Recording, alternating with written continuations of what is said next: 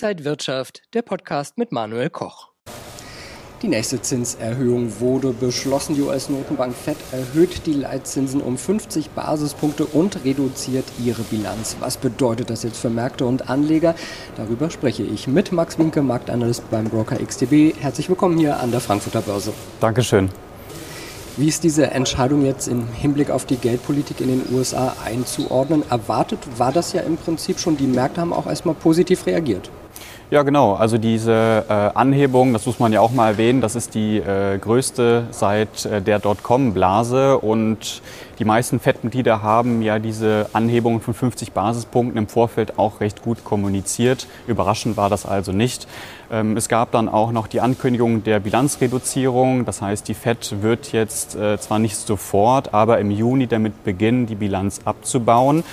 Ähm, interessant auch nicht äh, in dem Umfang wie erwartet, nämlich äh, geringer. Und ähm, es wird dann in den drei Monaten danach äh, auch nochmal das Tempo äh, etwas beschleunigt.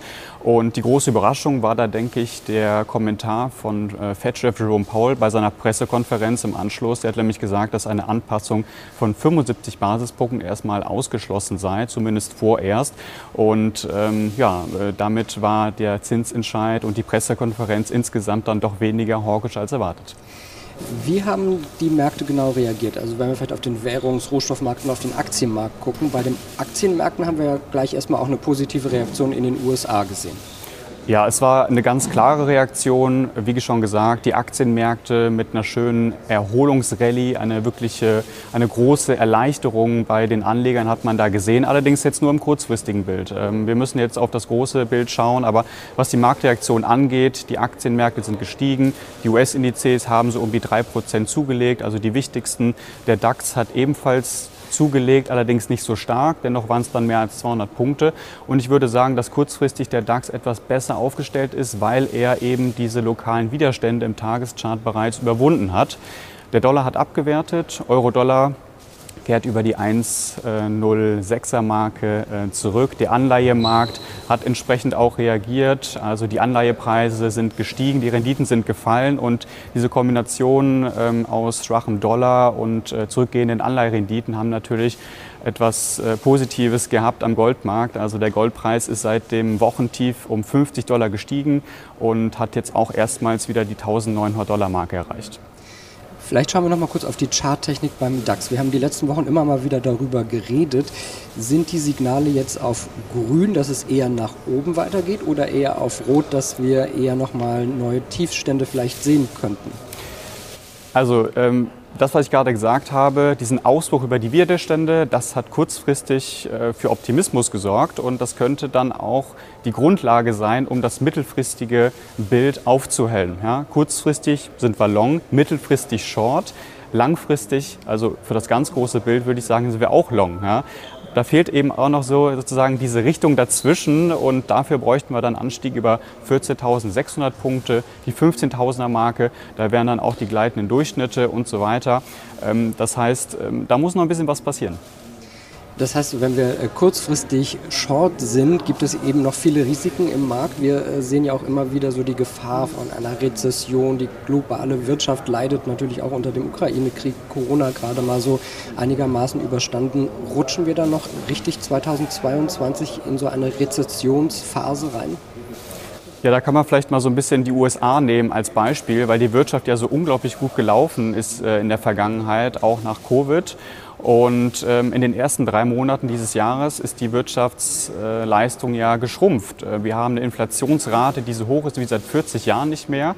Und äh, das gibt natürlich dann Anlass zur Sorge bei den Anlegern. Also die FED muss reagieren ja, mit einer strafferen Geldpolitik, was sie bereits tut, um diese extrem hohen Inflationsraten zu bekämpfen. Und also eine Rezession ist ja, äh, findet ja statt, wenn es in zwei aufeinanderfolgenden Quartalen ein negatives BIP-Wachstum gibt. Und ähm, die Wahrscheinlichkeit für ein solches Szenario schätze ich in diesem Jahr als recht gering ein, aufgrund dessen, dass die Wirtschaft in den USA nach wie vor stark ist. Na, das heißt, die äh, Verbraucher geben Geld aus, die Unternehmen, die stellen Mitarbeiter ein, die Löhne steigen. Und ähm, deswegen ist, äh, ist sie da ganz gut aufgestellt. Auch für Q2 wird jetzt ein BIP-Wachstum von knapp 3 Prozent erwartet. Das ist natürlich sehr solide. Und ähm, problematisch wird dann, glaube ich, eher das nächste Jahr. Da gibt es ein deutlich, äh, ein deutlich höheres Risiko für eine Rezession und ich glaube auch, dass die kommen wird. Und ich stelle mir eher die Frage, wie stark diese ausfallen wird. Und das wird sich dann hoffentlich in den nächsten Monaten dann auch abzeichnen. Es gibt immer mehr Stimmen, die sagen auch, die EZB muss mehr tun. Jetzt gibt es aus der EZB auch Stimmen, die so ein bisschen vorbereiten, dass vielleicht im Juli schon eine Zinserhöhung passieren könnte. Muss die Europäische Zentralbank schneller reagieren, um nicht den Anschluss zu verlieren? Also äh, der, die Euro-Dollar-Bewertung, die zeigt das eigentlich sehr gut, äh, dass eben äh, die Märkte sehr enttäuscht waren, in Anführungszeichen, von dem, was die EZB bisher geliefert hat.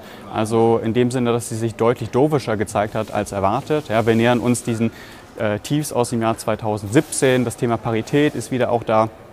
Das Problem ist, dass die Eurozone eben auch ihre eigenen Probleme hat, insbesondere diese Nähe zur Ukraine und zu Russland, die Abhängigkeit und äh, das macht das Ganze natürlich nochmal deutlich schwieriger. Wenn wir äh, jetzt so die Gesamtmarktlage sehen und auch sagen würden, momentan vielleicht eher short, langfristig long, äh, wie sollten sich Anleger denn jetzt positionieren? Welche Assetklassen sind vielleicht jetzt interessant? Also ich denke, dass der Aktienmarkt nach wie vor interessant ist. Ähm, die Anleiherenditen sind natürlich gestiegen insbesondere jetzt in den USA oder auch, äh, auch, auch in Deutschland. Ähm, aber eine wirkliche Alternative ist es dann meiner Meinung nach dann doch nicht. Ähm, weil die Inflation wirklich so hoch ist. Äh, diese hohen Inflationsraten ähm, fressen natürlich auch die Gewinne an den Aktienmärkten auf. Aber ich denke, dass der Aktienmarkt dennoch ähm, ja, die Nase vorne hat, was die Anlageklasse angeht. Und beim DAX, wie gesagt, kurzfristig hält sich das Chartbild auf. Mittelfristig haben wir jetzt Widerstände vor uns. Wenn es aber diesen Ausbruch nach oben geben sollte in den nächsten Tagen, in den nächsten Wochen, dann kann man auch wieder darüber reden, äh, was das langfristige Bild angeht und auch mal wieder etwas äh, Fantasie reinbringen in Richtung Rekordhochs und so weiter. Wir werden das im Auge behalten. Es wird nicht langweilig an der Börse. Vielen Dank an Max Winke, Marktanalyst beim Broker XTB und danke Ihnen, liebe Zuschauer, fürs Interesse. Bleiben Sie gesund und munter. Alles Gute. Und wenn euch diese Sendung gefallen hat, dann abonniert gerne den Podcast von Inside Wirtschaft und gebt uns ein Like.